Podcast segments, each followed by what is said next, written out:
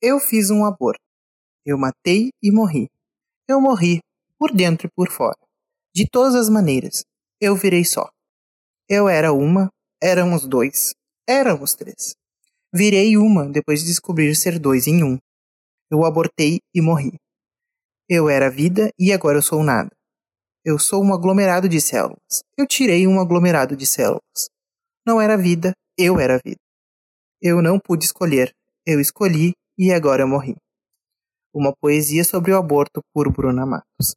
Olá, queridos ouvintes do nosso amado podcast Quebra-Cabeça. Aqui quem fala é o Felipe. E aqui quem fala é a Lara, e é um prazer ter vocês aqui com a gente hoje. Já relembrando vocês para nos seguirem no nosso Instagram, que é podcast quebra-cabeça, ou apenas pesquisar podcast quebra-cabeça no Instagram, que vocês nos encontram e nós estamos nas principais plataformas de streaming. Hoje eu e o Felipe vamos falar sobre um tema, um assunto que vai dar muito assunto polêmico, porque é um documentário que o Felipe me deu pra passar raiva. Só pode. Eu, eu, eu, assisti, eu comecei a pular pela casa de tanta coisa que tem para problematizar em cima, que é A Margem do Corpo por Débora Diniz. E talvez, muito provavelmente, vocês estarão é, escutando esse podcast dividido em três partes, porque tem muito pano pra manga pra discussão aqui. Por mais que o documentário tenha apenas 45 minutos, ele é um documentário que tem muita coisa a ser explorada, muita, muita coisa mesmo, assim, gente. Ele é impressionantemente extenso e pesado. Então, assim, a gente sugere que vocês assistam primeiro o documentário, que tem 45 minutos mais ou menos, e venham aqui e escutem esse amado podcast.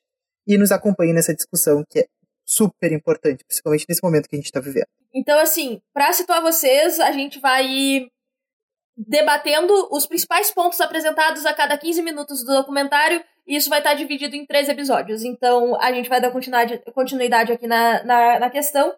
E aí, eu acho que vale começar toda a discussão é, de como começa essa história desse documentário, dessa mulher que, meu Deus, como sofreu na vida. E como passou por situações extremas. Uh, a Deus Eli, como era o nome da nossa, digamos, protagonista. A Deus Eli, ela era uma mulher preta, que não era nem bonita nem feia. Que não era preta retinta, mas também não era parda. E aí tu tem toda essa discussão bem racista em cima das, das, da forma como ela é descrita ao longo do documentário pelas diferentes pessoas. Que ela não era nem muito magra nem muito gorda. Ela era apenas uma mulher, digamos assim. E ela passa. No início do documentário, né? É relatada a primeira situação que ela passa, que é uma situação de estupro. E que é muito mal vista ali na situação em que ela tá, em que tem gente que acha que não aconteceu porque o cara que supostamente o fez era um bom cara, tinha um bom coração, não poderia ter feito aquilo. Uma coisa que me marcou era que ele era muito tranquilo, muito calmo, que ele passava arrastando a chinela. Como é que ele ia estuprar alguém se ele não tinha nem vontade de fazer as próprias coisas? Tipo, é. Passando pano pro, pro agressor, sabe? É, tinha gente que acusava ela de ser prostituta e outros diziam que ela não era. E aí tu tem toda essa visão sobre a prostituição, e aí tu, tu entra já num estigma de que prostitutas não podem ser estupradas. E não é assim, estupra quando não tem consentimento. Tu pode ser estuprada pelo teu marido, pelo teu namorado, porque no momento que tu diz não, é não. E o que vier depois do não é assédio ou estupro. Então, é um, uma questão muito pesada como a sociedade tratou ela na época. Esse caso todo ele passa entre 1997 e 1999, mais ou menos. E a forma como trataram essa questão de, de duvidar uh, do que aconteceu, de duvidar do cara, de duvidar dela, tipo, é, já, já começou tudo aí, to, toda a parte dos maus tratos em cima dela. Ah, sim. A gente começa a perceber como uma mulher ela é mal vista pela sociedade, por exemplo. Por ela ser uma mulher preta, que não tinha um cabelo nem ruim nem bom, digamos assim. Ela é tratada assim, gente, ela era literalmente o meio termo de tudo que vocês podem imaginar e ela literalmente ficou no meio termo de tudo. Eu acho que é por isso que o nome do comentário é a margem do corpo. Porque ela fica à margem de tudo. Tudo e todos. Então, assim, ela diz. Ela não tem muito bem uma história dela. Ela foi simplesmente fugiu de casa, o padastro queria estuprar, a gente por fim não sabe qual é a história realmente dela. Mas ela foi parar nessa cidadezinha chamada Alexânia. E nessa cidadezinha ela foi procurar emprego numa casa. Ela trabalhava numa casa como uma faxineira. Ela era uma boa moça da limpeza. Ela trabalhava muito bem. Sim, tipo, ela ela é uma pessoa. Eu, eu gosto muito dessa definição que traz a Judith Butler. Porque o que, que acontece? Ninguém vai dizer que ela não era humana, mas ela era tratada como se fosse menos humana do que aqueles que a estavam descrevendo. Então, é, ela, é um, ela é um corpo abjeto, numa definição bem da Butler. É, ela é colocada à margem, e aí tudo o que acontece com ela é. Se tivesse acontecido com uma menina branca de olhos azuis, loira, tá? Classe média, ninguém estaria questionando o que aconteceu. Mas com ela, foi questionado. Foi questionado se, se não tinha, ela não tinha dado motivos para aquilo acontecer. Foi questionado se realmente tinha sido um estupro. E aí toda a forma como foi dado prosseguimento em questão é, na delegacia e com os médicos é repugnante. A, a, forma como ela foi tratada. Assim, o que, que acontece, gente? Ela foi estuprada, a casa foi revirada. Ela foi encontrada queimada com feijão, porque ela tentou jogar no agressor feijão. Ela foi encontrada desacordada, nua, mordida, queimada e descabelada. E tinha uh, alguma coisa branca seca pela pele dela que não sabiam o que era. Provavelmente era sêmen. E quem chegou nem deu cuidados a ela, só cobriu ela, como se o corpo dela fosse uma vergonha, então cobriu ela. E aí ela foi levada uh, pro hospital diretamente. Ela não foi pra delegacia direto, ela foi primeiro pro hospital. E no hospital, mandaram ela se lavar. No hospital, mandaram ela tomar banho. E, gente, a primeira coisa que tu faz numa, numa situação dessas é o exame de corpo de delito. Por quê? É, juridicamente falando, isso é uma prova concreta do que aconteceu. Tu vai ter um laudo médico mostrando o que aconteceu com aquele corpo, e isso é prova para dentro de um processo tu condenar a pessoa que estuprou ela. E até para dar seguimento na investigação dentro de uma delegacia. A delegacia mal deu seguimento com o caso de estupro, porque o laudo que veio do médico depois de terem mandado ela se lavar, depois de ela ter ido no outro dia na delegacia, que aí a delegacia pediu pro médico fazer um laudo, e aí ela foi fazer o exame de corpo de delito, aí já tinha passado muito tempo, ela já tinha se limpado, e aí, tudo deu inconclusivo, tudo deu. Não, não, não havia é, base concreta para continuar as investigações. Então foi ridículo a forma como aqueles homens trataram ela. Porque tá aí, o delegado era um homem, o médico era um homem. O médico se recusou a fazer diretamente o exame de corpo de delito, que ele era obrigado, sim, por lei, a fazer, mas ele achava que ele só poderia fazê-lo se o delegado pedisse primeiro. Então, tu tinha uma vítima machucada que Primeiro, tu queria que ela fosse pra delegacia para conseguir que um delegado pedisse o exame de corpo de delito para depois ela ir pro hospital receber atendimento para ir poder ter as provas para comprovar, comprovar que ela sofreu um estupro e uma agressão. É ridículo. Não, e daí o melhor é que todo mundo sabia quem era o agressor, entendeu? Porque passaram pelo agressor na rua, o agressor com as calças riadas, sujo de feijão, com a roupa meio rasgada, passaram por ele na rua e não deram a menor bola não, não se importaram. To, toda a forma como foi feito, a, a, as pessoas que supostamente se importavam com ela é, desvalorizaram ela. Tipo, é ridículo isso, porque ela é a vítima. Mas é como se ela fosse culpada do que ela sofreu. E aí as pessoas começam a olhar ela com, com nojo, com desrespeito. O que é ridículo. E, e aí toda a forma como foi tratada isso, tá? Tá, foi anos atrás, foi anos atrás, mas você não pode achar que isso não acontece hoje em dia. A maioria das delegacias é, do interior, tipo, tu tem nas grandes capitais a delegacia da mulher, beleza, mas muitas cidades não tem. E aí tu vai ser atendido por um delegado homem que vai questionar o que realmente aconteceu contigo, se tu tem certeza se aquilo aconteceu ou não, que vai te desestimular a dar prosseguimento com isso. Tu vai para um hospital onde majoritariamente tu tem médicos homens, tem grandes chances de ser atendido por um médico homem, e aí tu tem que entender que tu acaba de passar por um trauma causado por um homem. Então a figura masculina, ela, ela vai acionar gatilhos em ti. Então toda a forma como, como é tratado isso em cidades do interior hoje em dia, tu não pode achar que é tão diferente assim de como era antigamente, porque às vezes não é. Não, outro ponto a ser levantado é que, tipo, tudo que deveria ter sido feito para auxiliar não foi feito. Então, tipo, a chefe dela estava com a casa toda revirada, ela estava mais preocupada com a casa que estava toda revirada do que aconteceu com a Deuseli o médico mandou ela se lavar, tomar banho, enfim.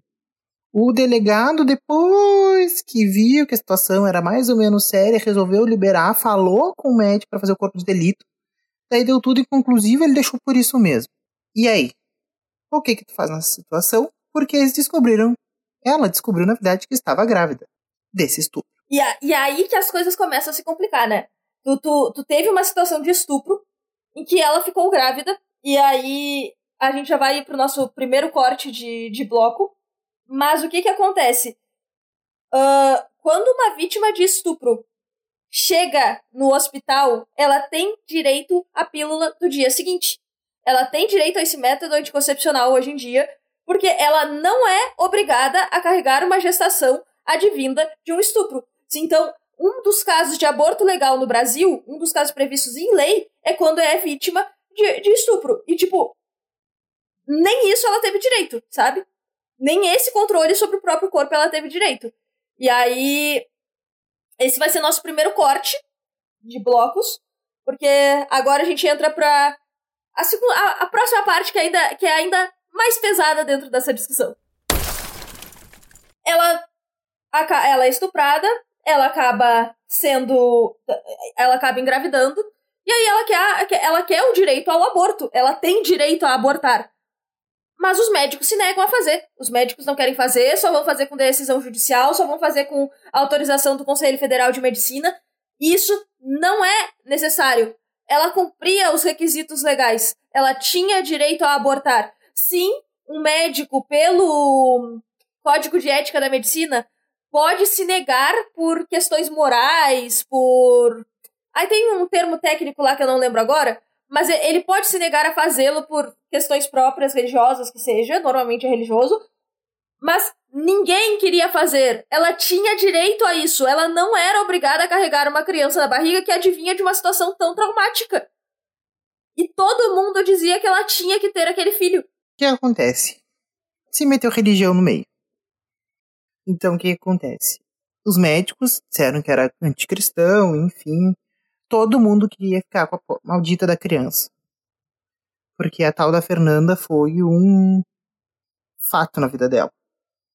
Ela disse que a criança era linda, não sei o que, todo mundo comenta que queria ter ficado com a Fernanda. E ela disse que ela não ia deixar porque ela tinha ciúmes da Fernanda. E é muito bizarro, porque assim, ó, é... tu, tu não queria que ela abortasse, e tu tem toda essa pressão para que ela não aborte, sendo que ela tem direito a isso.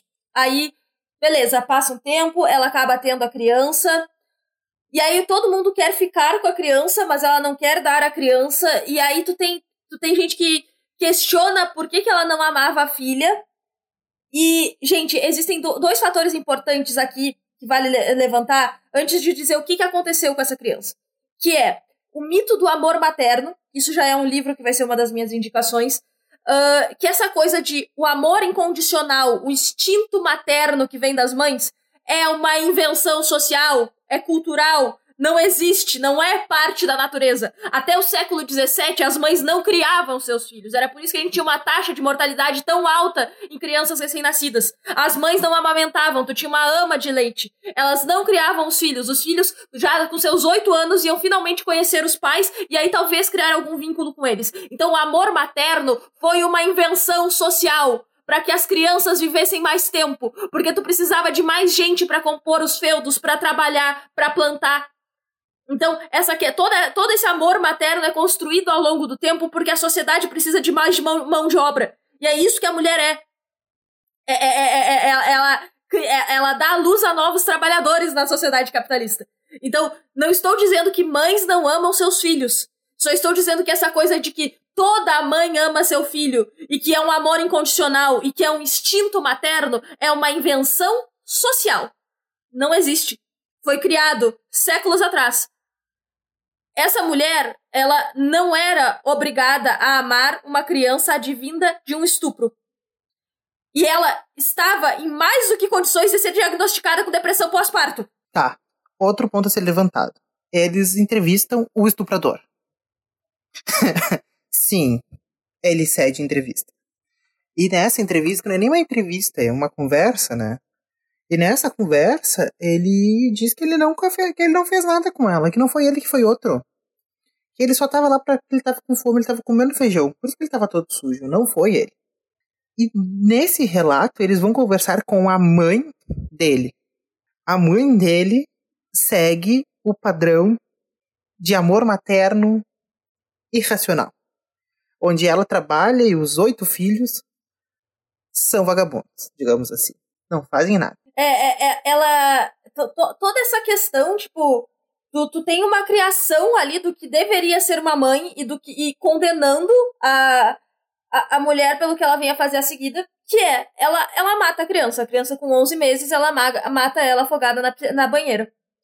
Uh, tu tem isso historicamente, que é, por todas as funções hormonais que ocorrem no corpo durante a gravidez, mulheres tendem a ter depressão pós-parto. E às vezes ocorrem incidentes em que a mulher acaba matando a criança devido a essa depressão é mais do que plausível que ela tivesse depressão pós-parto, porque, de novo, ela foi obrigada a ter um filho advindo de um estupro, que ela não era obrigada a ter. E aí esperavam que ela amasse essa criança por causa de um instinto materno irracional que não existe e foi criado socialmente. Então, é, essa mulher, é, ela sofreu as mais estúpidas agressões e opressões sociais possíveis nesse caso. Ela, ela era a vítima e ela foi tratada como a culpada por tudo. Outro fato né, engra uh, engraçado que não é engraçado, gente, mas outro fato tipo, que é relatado até como um, um fato engraçado, assim, no documentário. Que o irmão, que o estuprador, ele tinha uma irmã que foi estuprada. E o estuprador da irmã dele estava preso junto com ele e eles se davam super bem. Aí o pessoal na cadeia, que eles também falam com os colegas de cela, o pessoal na cadeia dizia que eles se davam bem porque eles tinham cometido o mesmo delito que era o estupro. E a irmã do Nego Vila, que no caso foi quem matou, quem estuprou a Deuseli, ele fica amigo desse cara. E a irmã dele cometeu suicídio. Isso é um fato a ser levantado também. É, não, é, to, toda a situação é muito, muito bizarra. E aí, tipo, tu, tu tem tudo isso. Tu tem. É, é, é acontece isso, né?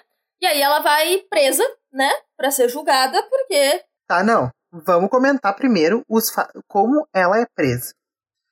O que que acontece? Tem um chamado que é chefe, que assim, ela sai dessa casa, ela vai trabalhar em outro lugar, tá?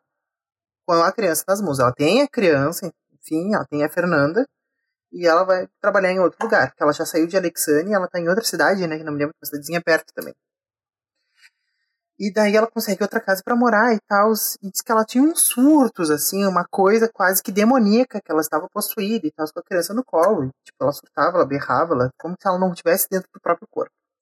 Um dia, a chefe dela, a patroa, chega em casa e ela está amarrada com fio nos pés, uma calcinha nas mãos. A casa está toda revirada, os móveis e tudo. E a Fernanda está morta na banheira. A polícia é chamada, tá? E mesmo a polícia acha que ela estava possuída pelo demônio. Ela vai presa, né? Porque ela matou a filha. Já explicamos as circunstâncias. Eles conseguem, para aí, mais um detalhe: eles conseguem a confissão que ela matou a filha, uh, su, uh, uh, fazer, colocando ela no eletrochoque um fio de tensão de um ventilador. A policial dá uns choques nela para que ela confesse, o que é tortura, tá? Não estou dizendo que o que ela fez foi algo bom, não, não me entendam nisso. Ela, ela matou uma criança, é horrendo. Mas entenda as circunstâncias em que ela estava, da vida dela, de como surgiu essa criança, por favor. E aí ela vai presa. Ela vai presa, ela vai ficar em prisão preventiva para ser julgada. E aí descobrem que ela está grávida de novo. Então ela tem aí um segundo filho. E usam esse segundo filho para alegar como justificativa dela ter matado o primeiro, porque o segundo ela queria, o primeiro ela não queria, então ela matou o primeiro porque vinha de más lembranças. E aí tem esse segundo filho em que querem que ela tenha, ela quer ter, e aí ela é levada para uma casa de acolhimento religiosa para que ela fique lá até ser julgada e para a criança nascer lá. Então, tu, tu, já tem aí uma forte, de novo, intervenção da igreja, da religião, que não deixou ela abortar em primeiro lugar, e que agora já vem para tomar conta do segundo filho dela. Outro detalhe a ser levantado: ela passava por sessões de exorcismo nesse local, nessa instituição. Então, assim, uh, tu, tu, tu tem tu, tudo isso, né? E aí ela tem o segundo filho, né? E ela ia ser levada de volta pra cadeia, mas conseguiram, por, por toda aquela questão pró-vida ou pró-nascimento, fizeram, conseguiram que ela continuasse morando naquela casa até ser definitivamente julgada e presa, uh, para que pudesse continuar cuidando um pouco da, do, da filha, do, do filho que nasceu. Uh, esse filho aí acaba sendo adotado e tudo mais, e ela vai presa. Antes dela ser presa, ela acaba dando a luz desse, desse outro filho. E esse filho. Sim, foi, então, já disse. Isso. E esse filho. A gente não sabe de quem é. Né? Sim, não. O segundo filho não se sabe de quem é. Não, não se tem essa informação. Tá aí, ela teve o filho e ela vai presa, tá? Tem uma suspeita que o filho é de algum dos bispos, padres que ficavam na noite passando por ali nessas sessões de exorcismo ela levanta esse questionamento, mas nunca é confirmado, fica muito subliminar. Em todo caso, ela é, tem o segundo filho, e aí ela vai presa, e ela.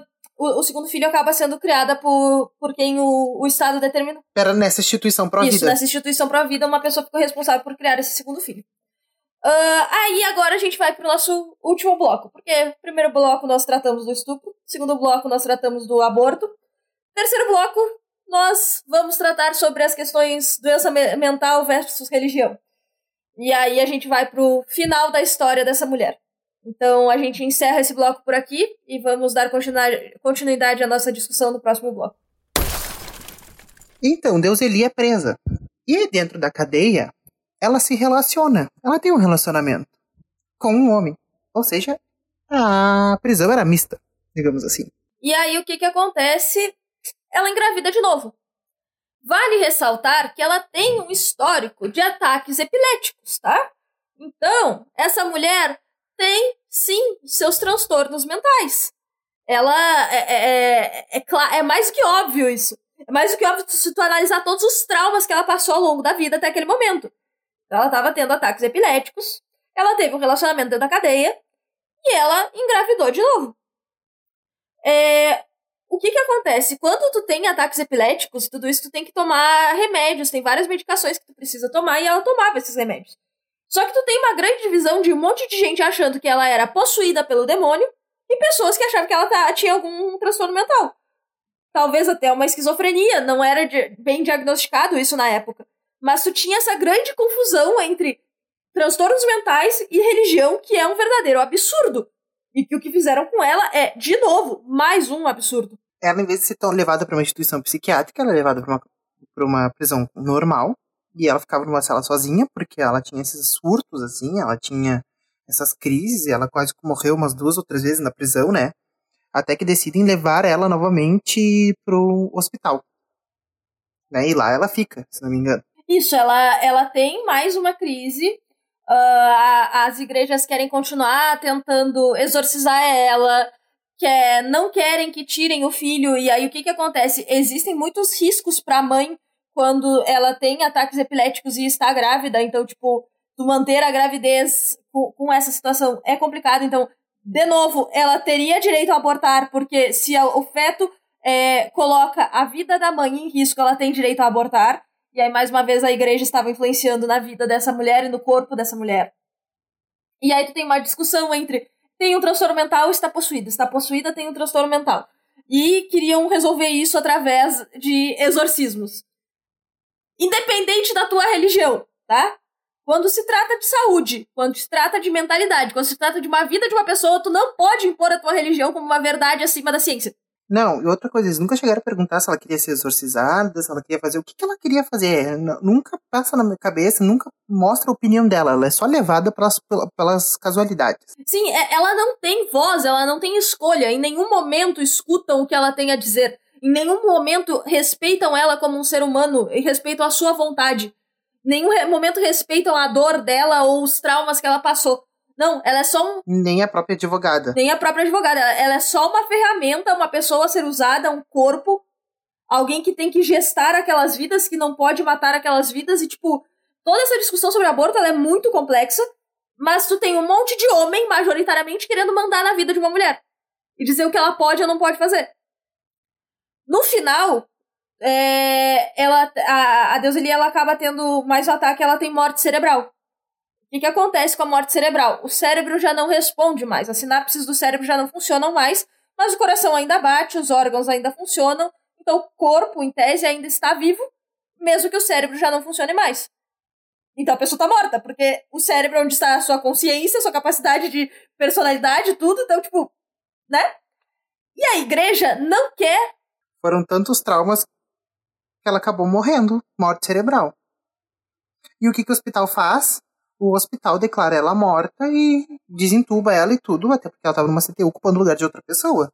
Só que demora a fazerem isso porque o que, que acontece? A igreja não quer que o hospital desligue as máquinas. Porque ela está grávida. Porque tem uma criança ali. E eles querem que a criança seja salva. A criança ainda era prematura na época, então ela teria que ficar mais tempo na barriga da mãe para poder ser viável.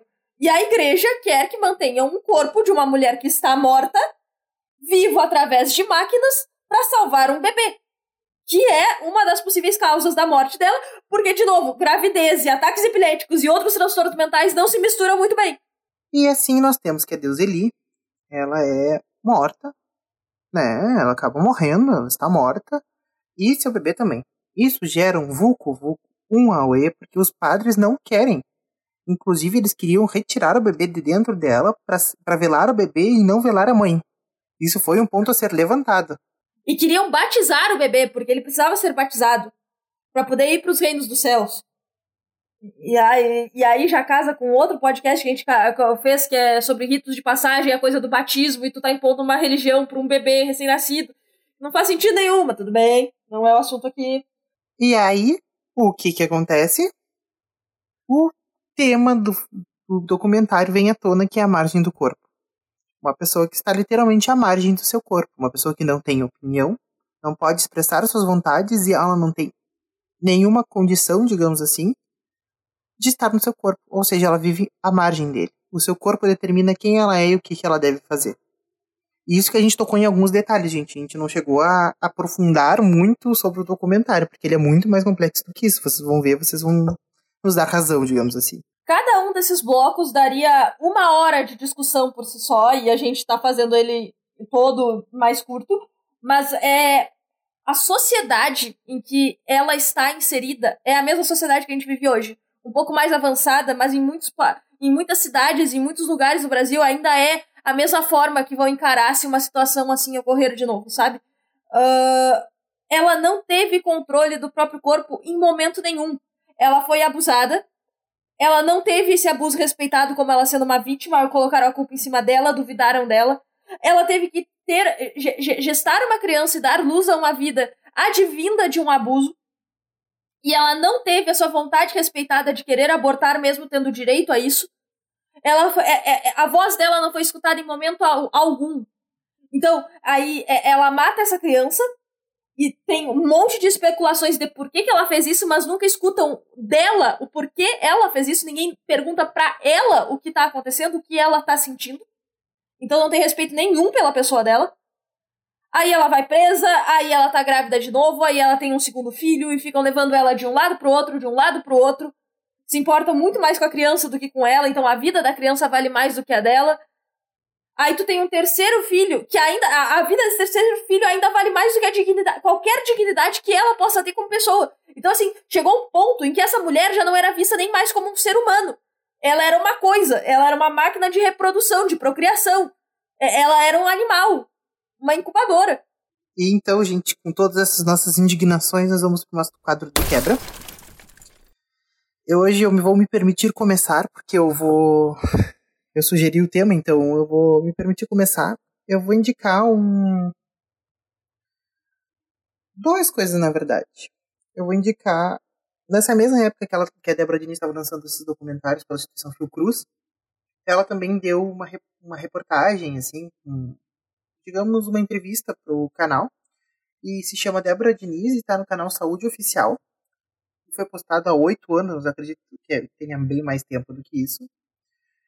E nesse, uh, nesse pequenos trechos ela relata um pouco sobre as coisas que ela gravou esses documentários, que se não me engano são quatro ou cinco. E ela explica melhor o que acontece, entendeu? Sobre todas essas pressões, sobre o, o aborto quanto questão sobre como a sociedade implica religiosidade sobre o, o corpo, enfim. E, antes de mais nada, eu também gostaria de indicar o canal no YouTube que tá isso, que são as imagens livres, mas uma história que casa muito com a história da, do, da Deus Eli, que é uma, uma história severina é o nome. Tem 20 minutinhos, e eu acho que vale a pena a gente comentar até depois, Lara, que é também comenta sobre as mesmas problemáticas só sobre bebês anencéfalos. Que a mãe, ela estava na mesma... Uh, um dia ela estava marcada para fazer, e daí o médico, como já estava tarde, resolveu esperar um, o outro dia, de uma quinta para uma sexta-feira, para ela fazer esse aborto desse bebê anencéfalo. Para quem não sabe, anencéfalos aqui não tem cérebro. E no outro dia cai a liminar do STF e ela é proibida de fazer esse aborto. Então esse documentário retrata todo o pós esse dia, assim. E, gente, assim, ó, chega a dar um arrepio só de pensar. Vale super a pena conferir e são assuntos bem impactantes, barra chocantes, assim, que a gente tem que assistir, compreender e discutir. Só para explicar essa questão do aborto, para antes de fazer as minhas indicações, existem duas previsões por lei do aborto legal no Brasil, que é quando é advindo de um estupro e quando a, o feto coloca a vida da mãe em risco. Essas duas situações previ estão previstas em lei como possibilidade de aborto legal. E hoje a gente tem a decisão concreta do STF de que é, fetos encéfalos podem ser abortados. Por quê? Porque ele não tem cérebro. Logo, quando nascer, essa criança não vai ter uma vida de mais do que alguns dias, porque ela não tem um cérebro e não tem como continuar vivendo sem um cérebro. Então, não faz sentido tu impor uma gestação de nove meses a uma mulher para ela dar à luz a uma criança que não vai continuar viva. Então, uh, quando deu isso aí, que a liminar caiu, é porque foi uma decisão inicial, uh, do, provavelmente do relator da, do processo, e depois, quando foi julgada em tribunal completo, com todos os votos, aí é, se manteve a decisão que ela é válida hoje em dia, mas sim teve essa uh, queda inicial de uma decisão monocromática. Então, é uma situação complexa, e que talvez a gente volte a abordar aqui outro dia, em outro podcast. E as minhas indicações agora, elas aí já vão para um outro viés, um, do que a gente abordou mais no primeiro bloco, que é, é um vídeo do Leitura Obriga História, a ideia do amor materno, que já serve de estímulo para minha segunda indicação, que é o livro O Mito do Amor Materno, que tá a 15 reais o e-book na Amazon, mas tu acha o PDF facinho na internet. Eu recomendo muito a leitura, para te entender da onde veio essa ideia do instinto maternal criado pela sociedade. E, de novo, não estou dizendo que mães não amam seus filhos, só estou dizendo que o amor materno incondicional é uma invenção social e não é real. E nem toda mulher vai amar seus filhos. E nem toda mulher vai querer ser mãe e ter esse instinto materno.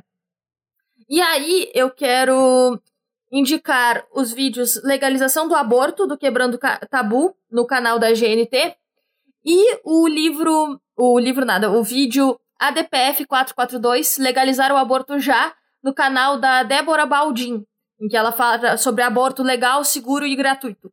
Até porque é, a discussão sobre aborto não é se tu é a favor ou não das pessoas fazerem aborto. As pessoas, as mulheres vão abortar, goste ou não. Só que quando ele é criminalizado, mulheres abortam e se elas são pobres, elas morrem. E se elas têm dinheiro, elas conseguem fazer isso em clínicas é, ajeitadinhas e não passar e não ter sequelas. Então, essas são as minhas indicações para hoje. Inclusive no documentário no, do da Deus Eli, A Margem do Corpo, eles até comentam, né? Se ela já tiver chegado em trabalho de parto, eles são obrigados a fazer a curetagem, que é, né? Retirar esse feto, digamos assim. Mas se não, eles não são obrigados a fazer. Sim, é.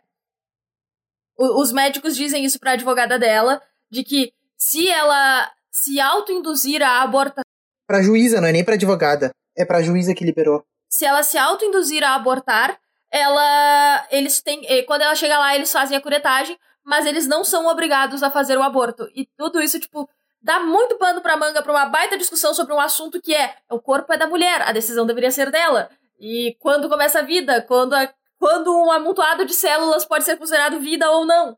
Então, complicado. Então é isso, gente.